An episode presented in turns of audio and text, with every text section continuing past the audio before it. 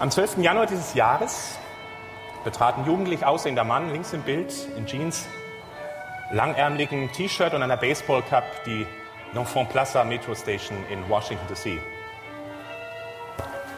Aus dem kleinen Geigenkoffer zog er behutsam eine Geige, drehte den Koffer so, dass man Geld einwerfen konnte und begann zu spielen.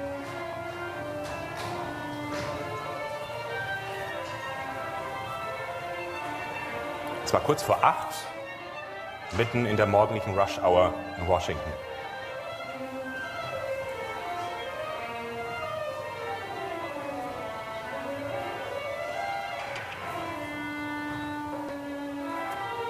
In den folgenden 43 Minuten, in denen der unbekannte Musiker sechs klassische Stücke spielte, zogen 1097 Menschen an ihm vorbei.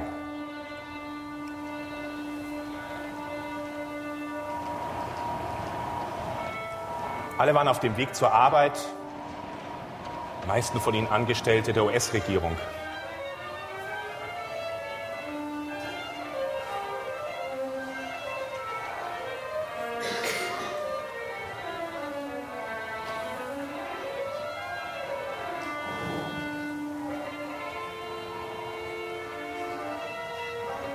Siebenundzwanzig warfen im Vorübergehen Geld in den Koffer und nur sieben von den 1097 hielten an und hörten eine Weile zu.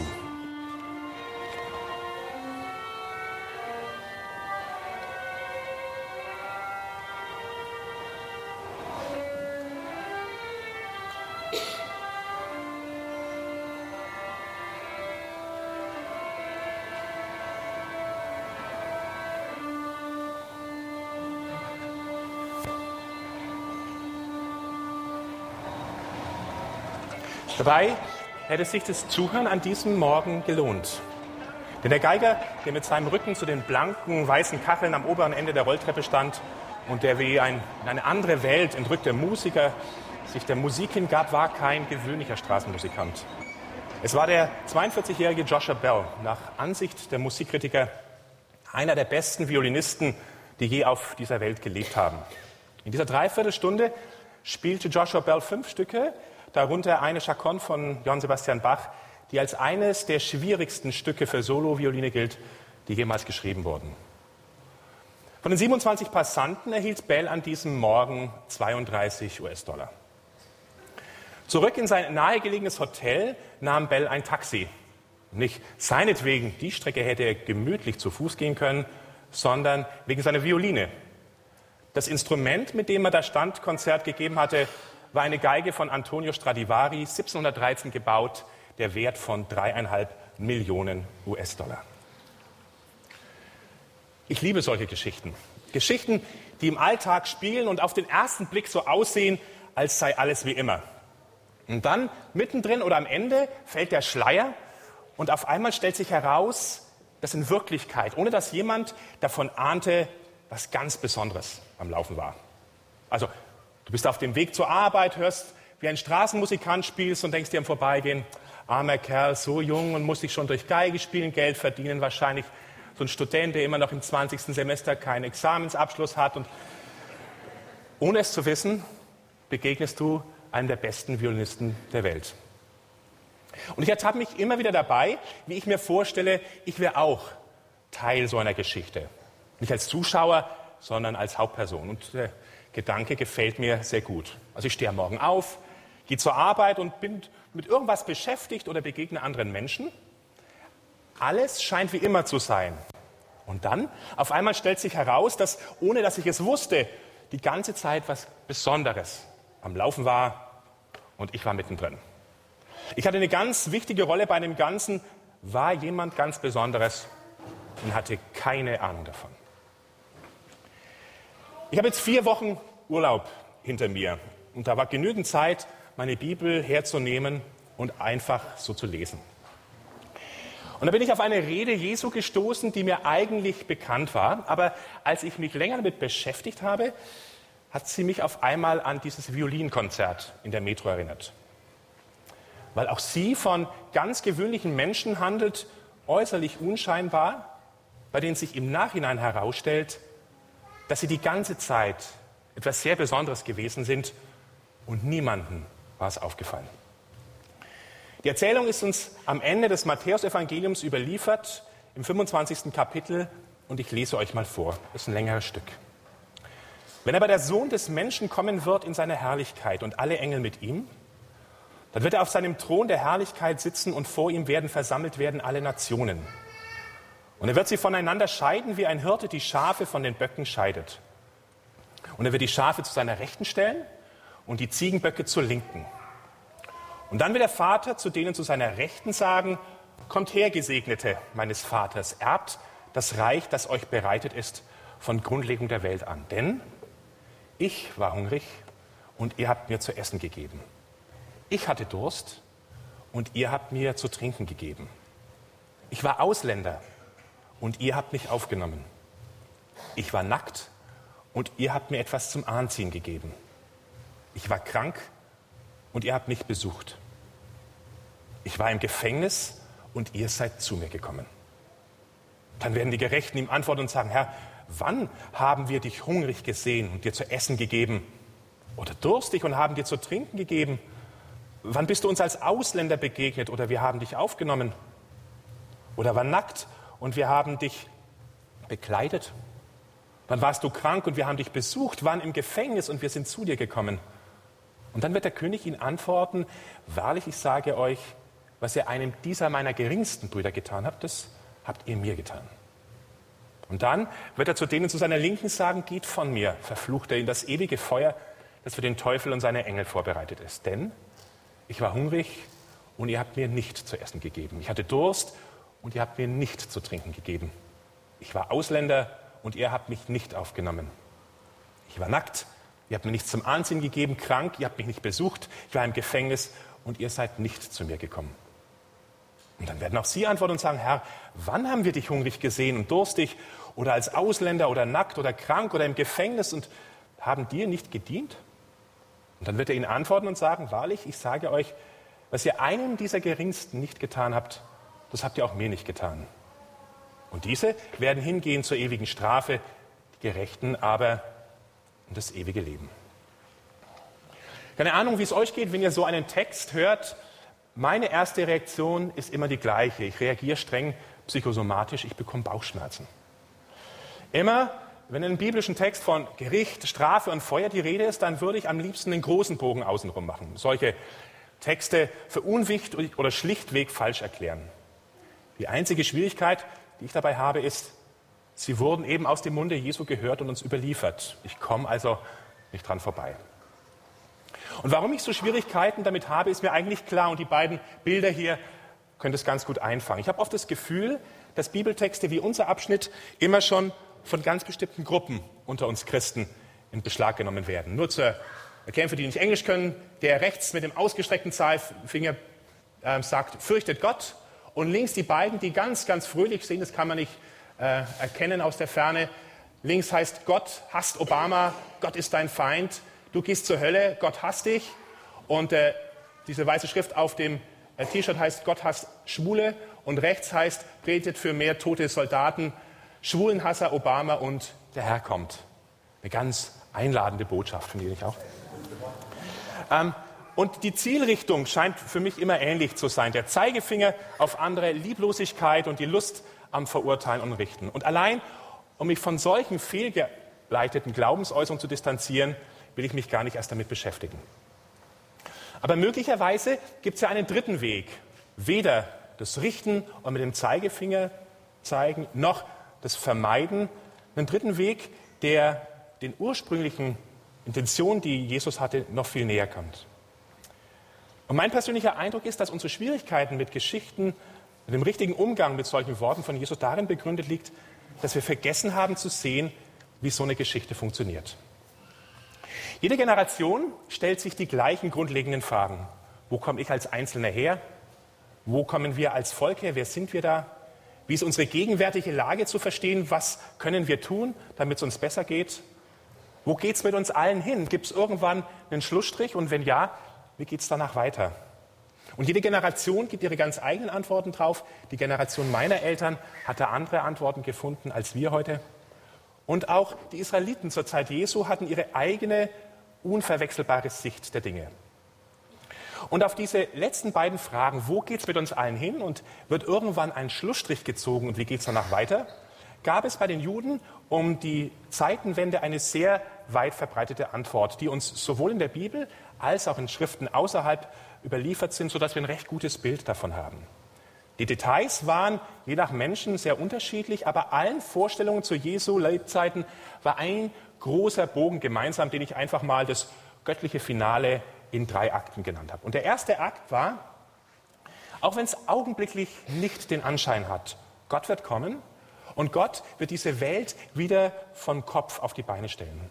Und wenn er kommt, dann wird nichts davon unberührt bleiben. Es werden gewaltige Zeichen am Himmel und auf der Erde passieren. Und Gott kommt nach Jerusalem, dorthin, wo sein Tempel steht, und er wird seinen Engeln befehlen, seine Auserwählten zu versammeln. Wenn Gott kommt, werden die für immer sicher sein.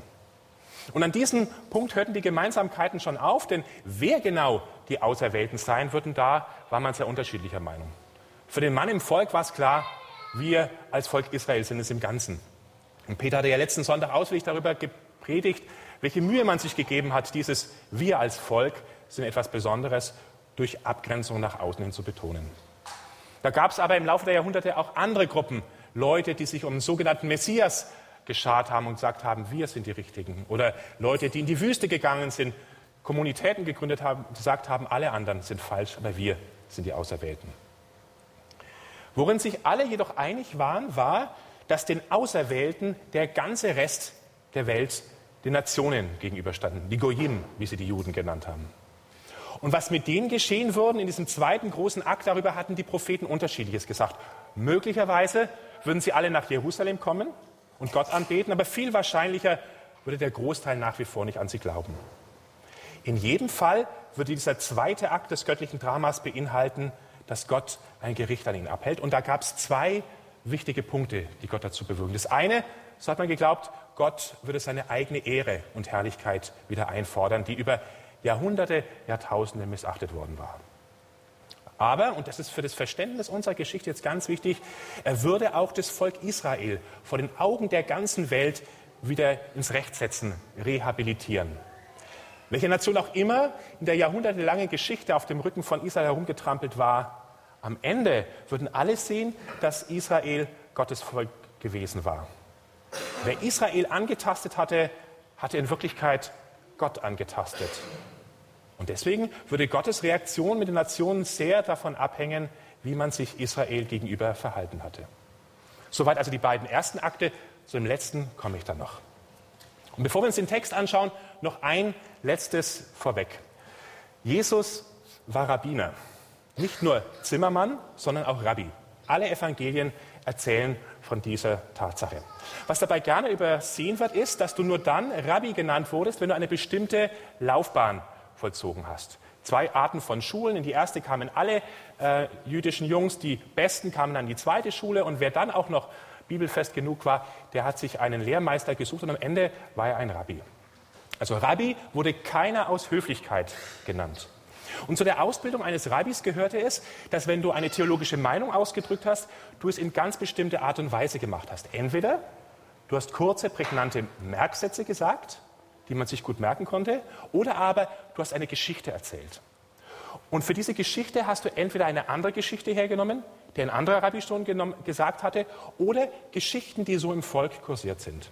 Und du hast diese Geschichte hergenommen und hast an ganz bestimmten wichtigen Stellen die Einzelheiten verändert, sodass genau der Punkt rüberkam, auf den es dir ankam. Also als Zuhörer hast du eine Geschichte gehört und denkst dir, ähm, ja, das kenne ich, und an irgendeiner Stelle denkst du dir, Moment, das, das habe ich aber ganz anders in Erinnerung. Und wenn wir uns unseren Bibeltext jetzt anschauen, dann ist es ganz wichtig, dass wir es mit dieser Vorstellung dieses göttlichen Finales in drei Akten zu tun haben. Der erste Akt, und es wird meist übersehen, der wird ein Kapitel vorher schon von Matthäus überlegt. In Matthäus 24 heißt, der Sohn des Menschen wird seine Engel aussenden und sie werden seine Auserwählten versammeln von allen vier Enden der Erde. Also ganz entscheidend für hierfür ist, dieser erste Akt ist bereits abgelaufen. Kann man sehr schön dann sehen, dass Jesus eben das aufgreift, dass er sagt, wenn aber der Sohn des Menschen kommen wird in seiner Herrlichkeit und alle Engel mit ihm, dann wird er auf seinem Thron der Herrlichkeit sitzen und vor ihm werden versammelt werden die Goyim, alle Nationen. Und für den Zuhörer, der diese Art von Gesichten so oder ähnlich schon kannte, stieg jetzt die Vorfreude, weil jetzt kommt nicht der Teil, wo die Nationen eines auf die Mütze bekommen. Und da gibt Jesus schon in der Erzählung eine erste unerwartete Wendung. Denn der König schaltet die Nationen wie ein Hirte, der abends Schafe und Ziegenböcke, die gemeinsam geweidet hat, voneinander trennen. Der Grund ist der, dass die Ziegen abends nachts Wärme brauchen, während die Schafe die frische Luft suchen. Und als der König dann sagt zu den Schafen, Gesegnete meines Vaters, fragt man sich als Zuhörer, was ist hier eigentlich los? Denn immer wenn von einem König oder von Schafen einer Herde die Rede war, dann waren das eigentlich Bilder, die Israel auf sich selber bezogen hat. Aber dieser König, der redet mit einem Teil der Nationen so, als ob dies auf sie zutrifft. Und spätestens dann, als der König seine Entscheidung begründet, ist die Ratlosigkeit bei den Zuhörern perfekt. Denn was Jesus sagt ist, nicht wie Israel von den Nationen behandelt wurde, wird entscheidend sein, sondern wie die Nationen mit meinen geringsten Brüdern umgegangen sind. Also nochmal, nicht wie Israel von den Nationen behandelt wurde. Das war die Geschichte, die man sich im Volk erzählt hatte, sondern wie die geringsten Brüder mit dem König umgegangen sind. Das wird entscheidend sein. Was natürlich sofort die Frage aufwirft, wer sind diese geringsten Brüder, wenn es nicht mehr die Nation Israel ist? Wer ist dann dieses neue Israel? Jesus sagt, was ihr einem dieser meiner geringsten Brüder getan habt, das habt ihr mir getan. Und diese Aussage wird, meine Erfahrung, eigentlich überwiegend so verstanden, dass Jesus hier von allen Bedürftigen der ganzen Welt geredet hat. In dem Sinne, dass man immer dann, wenn er einen armen, Bedürftigen oder Gefangenen begegnet, man auf fast mystische Art es mit Gott selbst zu tun hat. Fast jedes diakonische oder karitative Projekt beruft sich darauf. Und es ist so, dass es in der Bibel 2000 Verse ungefähr gibt, die erzählen, dass wir uns um die Unterdrückten und die Armen kümmern sollen. Als kein anderes Anliegen, nicht mal die Rechtfertigung aus dem Glauben, wird in der Bibel so oft und so nachdrücklich angesprochen wie das, den Armen und Schwachen zur Seite zu stehen. Also Gerechtigkeit und Nächstenliebe sind definitiv oberste Priorität auf Gottes Agenda. Aber in dieser Rede von den geringsten Brüdern, denke ich, will Jesus auf etwas ganz anderes hinaus. Und äh, sage warum. Der erste ist der Zusammenhang, in dem Jesus diesen Ausdruck von den Geringsten verwendet. Ein paar Kapitel vorher überliefert Matthäus das Wort, dass Jesus sagt, als er die Jünger aussendet, wer euch aufnimmt, nimmt mich auf. Und wer mich aufnimmt, nimmt den auf, der mich gesandt hat. Wer einen Propheten aufnimmt, weil er ein Prophet ist, wird eines Propheten Lohn empfangen. Wer einen Gerechten aufnimmt, weil er ein Gerechter ist, wird eines Gerechten Lohn aufnehmen. Und wenn jemand einen von dieser Geringsten aufnimmt, er einen kalten Becher Wasser zu trinken gibt, weil er ein Jünger ist, wahrlich, ich sage euch, er wird seinen Lohn gewiss nicht verlieren. Die Geringen, so hat Jesus diesen Begriff verwendet, war eine Bezeichnung für seine eigenen Jünger. Und es ist mehrfach überliefert, dass Jesus davon geredet hat, dass man ihm selbst in der Schar seiner Jünger begegnen kann. Lukas hat dieses Wort, wer euch hört, hört mich. Und wer euch verwirft, verwirft mich, aber wer mich verwirft, verwirft den, der mich gesandt hat. Und zuletzt, nach all dem, was wir heute wissen, war der Gedanke, dass alle Menschen Brüder sind, im Judentum unbekannt. Der ist erst in unserer europäischen Geschichte entstanden und durch blutige Revolutionen nachhaltig gefestigt worden. Alle Menschen haben einen gemeinsamen Schöpfer, ja. Aber nicht mal im Volk Israel hat man sich als Bruder und Schwestern gesehen. Die Bezeichnung Bruder und Schwester verwendet Jesu in ganz speziellen Zusammenhang. Und auch das hat Matthäus überliefert. Die Szene, wo es heißt, er streckte seine Hand über seine Jünger aus und sprach, das sind meine Mutter und meine Brüder. Denn wer den Willen meines Vaters tut, der ist mein Bruder und meine Schwester und meine Mutter. Und wenn man jetzt diese Puzzlesteine zusammensetzt, dann bekommt diese vertraute Erzählung auf einmal eine ganz neue Wendung. Jesus erzählt es in der Abwandlung von dem göttlichen Finale in drei Akten. Und wie gesagt, die entscheidende Frage ist nicht mehr, wie sind die Nationen mit Israel umgegangen, sondern wie seid ihr ähm, mit meinen geringsten Brüdern und Schwestern umgegangen? Habt ihnen gedient? Und diese geringsten Brüder und Schwestern waren die Jünger und es sind in letzter Konsequenz, haltet euch fest, du und ich. Wenn Jesus in dieser Erzählung von den Hungrigen, Durstigen, Fremden, Nackten, Gefangenen redet, dann sind es nicht die Menschen weit draußen, die unsere Hilfe brauchen. Dann ist in letzter Konsequenz von meinem und von deinem Alltag die Rede. Also du kannst den Bibelabschnitt lesen und dir vorstellen, dass der König dies sagt und während er dies sagt, an Erlebnisse aus deinem Leben denkt. Und von diesen Erlebnissen, die dir jetzt in den Kopf kommen, sagt Jesus, der König, ich war davon betroffen. Und wenn Menschen dir in schwierigen Zeiten zur Seite stehen, wird Gott einmal zu ihnen sagen, ihr habt mir geholfen. Der Gedanke mag jetzt für dich ganz überraschend sein und äh, da bist du in guter Gesellschaft. Auch die Personen in der Geschichte haben nicht damit gerechnet. Keiner, weder diejenigen, die gelobt wurden, noch diejenigen, die verurteilt wurden, hatten eine Ahnung davon, mit wem sie es in diesen gewöhnlichen Menschen zu tun hatte. Und mein erster Impuls, als diese Geschichte so verstanden habe, war das mit Händen und Füßen abzuwehren, weil ich so eine Sichtweise komplett unangemessen finde. Also ist es nicht anmaßend? Also wie könnte ich mit meinem Leben so eine Rolle für mich beanspruchen? Ich kann doch kein Maßstab für irgendeine andere Person sein. Und ganz ehrlich, wer mich näher kennt, weiß, dass so eine Sonderstellung einfach der Realität widerspricht. Ne? Ein kritischer, nicht mal ein kritischer Blick, ein einfacher Blick in mein Leben gibt keinerlei Berechtigung für so eine Sonderrolle. Und dann lese ich den Text nochmal und dann sagt der Text genau, davon ist auch überhaupt nicht die Rede, dass du eine Sonderrolle hast. Es lohnt sich, mehr als einmal darüber nachzudenken, dass Jesus nicht davon redet, dass man ihn anhand der Machttaten hätte erkennen können, die seine Kinder vollbracht haben. Also dass seine Jünger von Sieg zu Sieg geeilt werden und dass jeder gesagt hat, seht ihr, da hätte man sie erkennen können. Die Begegnungen mit dem König, der inkognito kam, war immer mit Jüngern in Not. Dem König in der Erzählung begegnet man nicht in den Erfolgreichen, sondern seine Brüder sind arm hungrig, durstig und gefangen. Und ich persönlich finde diese Worte ungeheuer tröstlich, denn ich kenne mich in den geringsten Brüdern nur zu gut wieder. Also ich kenne es, dass an manchen Tagen mich einfach dieser Hunger und Durst nach Leben packt. Und Hunger, ich dachte, der wäre schon längst gestillt und dann sind die beiden wieder da, unersättlich wie eh und je. Und dann kämpfe ich mit dem Gefühl, vielleicht doch aufs falsche Pferd gesetzt zu haben, das Leben zu verpassen.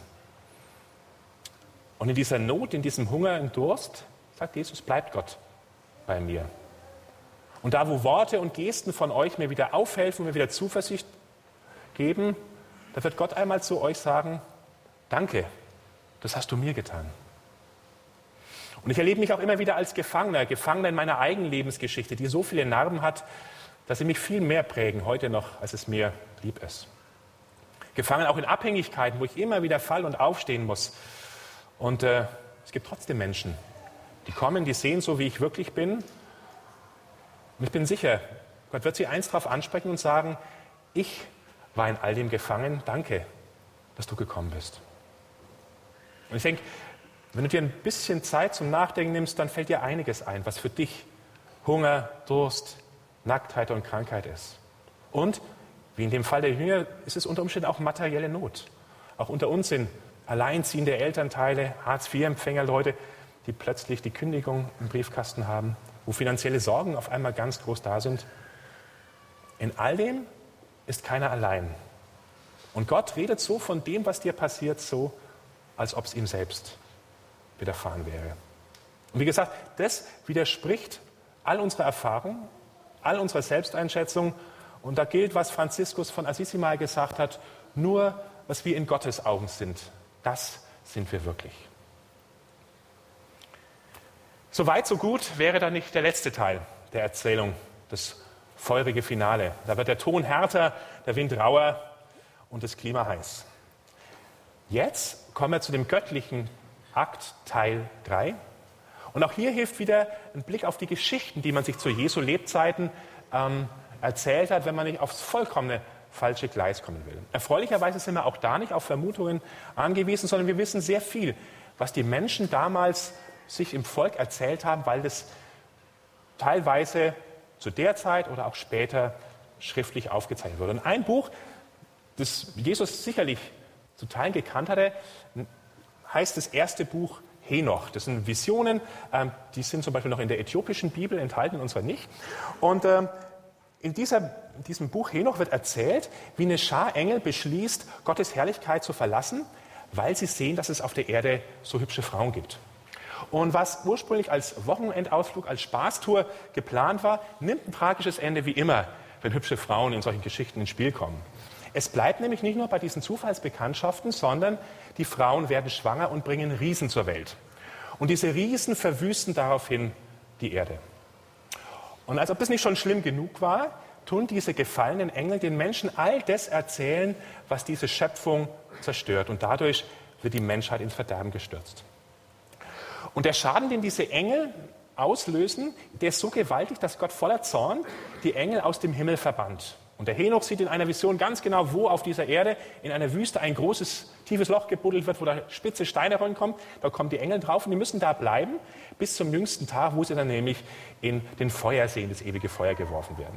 Klammer auf, zusammen mit den Engeln werden auch ein paar Sterne dann in das Feuer geworfen, die sich geweigert haben, auf die von Gott vorgegebene Bahn einzugehen. Die müssen da auch in das Loch und dann später in das Feuer. Eine andere Lösung, so erfährt Henoch, äh, ist nicht möglich angesichts der Ungeheuerlichkeit dieses Vergehens. Und das, glaube ich, ist der entscheidende Punkt, um die Geschichte richtig zu verstehen. Der Feuersee für den Teufel und seine Engel ist die Höchststrafe für das schlimmste denkbare Vergehen an Gottes guter Schöpfung. Und ich denke, genau diese Ungeheuerlichkeit des Vergehens ist der Vergleichspunkt, auf den es Jesus ankommt, der Grund dafür, warum der König die Engel und die Ziegenböcke in den gleichen Feuertopf werfen lässt. Es geht also nicht um die Frage, äh, hat die Hölle Feuer, wie muss ich mir das vorstellen und was hat Jesus dazu gesagt, sondern die viel bedrängendere Aussage, Gott nicht in seinen Kindern zu erkennen, ist so schwerwiegend wie das schwerste damals bekannte Vergehen, eben jener Abfall der Engel von Gott. Was ihr einem dieser geringsten Brüder getan habt, das habt ihr mir getan. Was machen wir also damit? Ich habe anfangs erzählt, dass mich diese Geschichte sehr an dieses Erlebnis mit dem Joshua Bell in der Washingtoner Metro erinnert hat. Für mich gibt es deswegen Ähnlichkeiten, weil Jesus uns sagt, dass wir, jeder von uns, so etwas Besonderes sind, dass wir Gottes ganzes Augenmerk, Gottes ganze Gegenwart bekommen und am Ende unsere Lebensgeschichte und Gott nicht mehr zu trennen sein wird, dass Gott sagen wird, ich war das, der in der Not war. Mein persönliches Fazit ist, dass aus dieser, aus dieser Erzählung Jesu eine für mich unfassbare Wertschätzung spricht. Also es fällt mir einfach schwer, das nachzuvollziehen. Zu viel spricht dagegen aus meiner Lebensgeschichte, aus Begegnungen mit anderen Christen. Und deswegen muss ich mir das von dem Text einfach sagen lassen, dass es wohl so ist, allen Zweifeln und Bedenken zum Trotz und dass eben auch für mich gilt, was der Franziskus gesagt hat, nur was ich in Gottes Augen bin, das bin ich wirklich. Peter hat letzten Sonntag dieses Beispiel erzählt, als sie äh, im Urlaub in Amerika war, vom Jason Clark, der auch hier mal war, der sich vor kurzem auf seinem Unterarm das Wort Ecclesia, Kirche, hat tätowieren lassen, um sich immer daran zu erinnern, wie wertvoll ihm all die Menschen sind, die für ihn die Familie Gottes auf Erden ausmachen. Und mit seiner Erzählung von diesem göttlichen Finale gibt uns Jesus zu verstehen, dass Jasons Einstellung nicht verrückt ist, sondern auch nicht aus der Luft gegriffen, sondern im tiefsten das widerspiegelt, was Gottes Vaterherz bewegt. Die Wertschätzung und Liebe zu jedem Einzelnen von uns, zu seinen geringsten Brüdern und Schwestern. Und ich habe mich gefragt, ähm, was würde mit uns als Gemeinde passieren, wenn wir uns diese Wertschätzung, von der Jesus hier redet, diese Wirklichkeit ganz und gar zu eigen machen würden? Also nicht, nicht hochmüchtig, kein so, hey, du hast schon gehört, was du mit mir und Gott zu tun hast, ne? sondern diese Hochachtung und Wertschätzung vor dem anderen, die in jeder Begegnung spürbar wird. Also wenn wir uns offen von den Nöten und den Problemen erzählen könnten, unserem Hunger nach Dur und Durst nach Leben, von den Gefangenschaften, in denen wir uns befinden und nicht Angst haben müssten, ähm, dass wir von dem Gegenüber verurteilt werden, sondern zu wissen, jeder von uns begegnet uns, indem er uns anschaut und sagt, in dem, was du mir jetzt erzählst, jetzt bekomme ich es mit Gott selbst zu tun. Ich würde gern, wenn die Band hochkommt, zum Abschluss noch eine Übung mit euch machen. Weiß nicht, ob es gelingt. Das ist ein Experiment. Die Band wird jetzt anfangen, leise Musik zu spielen und ich erzähle euch, was ich vorhabe. Beide, die Gerechten und die Verurteilten, hatten eines gemeinsam. Sie waren nicht in der Lage gewesen, Christus im anderen zu erkennen. Und ich denke, mit der Schwierigkeit, da können wir uns gut einreden. So oft widerspricht unsere Selbstwahrnehmung und auch unsere Erfahrung mit anderen so einem Urteil. Was wir also notwendig hätten, wäre ganz neu dieses Sehen lernen. Und ich habe jetzt mal zwei Worte, ähm, wenn du weitermachst, zwei Worte Jesu zu einem zusammengefügt und das soll uns als Anstoß dienen. Das Wort, wenn du einem dieser meiner geringsten Brüdern und Schwestern einen Becher kalten Wasser zu trinken gibst, dann hast du das mir getan.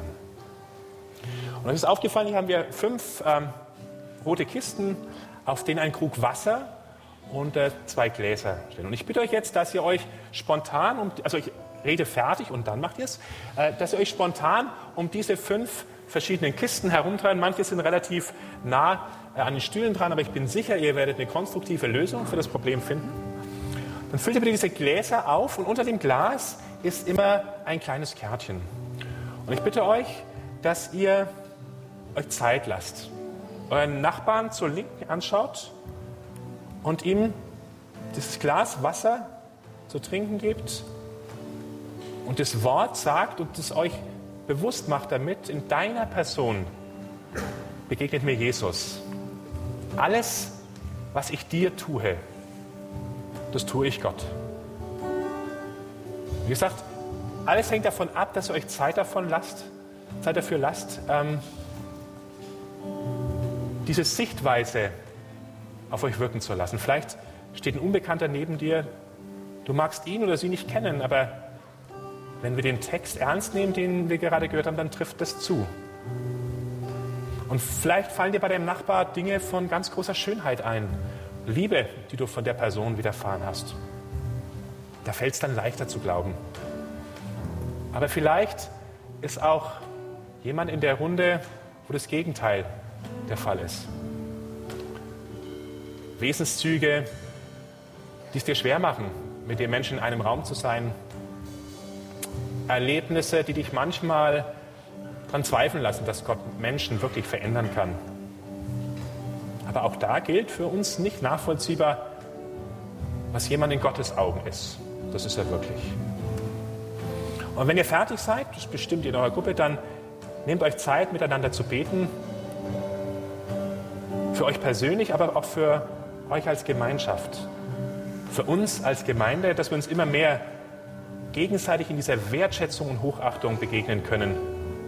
Diesem Bewusstsein, dass jeder von uns diesen königlichen Adel hat. Ich denke, eine Gemeinschaft, in der das gelebt wird, wird auffallen. Ich hoffe, war es soweit verständlich. Jetzt bitte ich euch einfach aufzuteilen. Gesagt, die Karten sind da. Lasst euch Zeit, lasst euch auf diese Seeübung ein. Ihr beschließt dann auch in eurer Gruppe mit einem Gebet.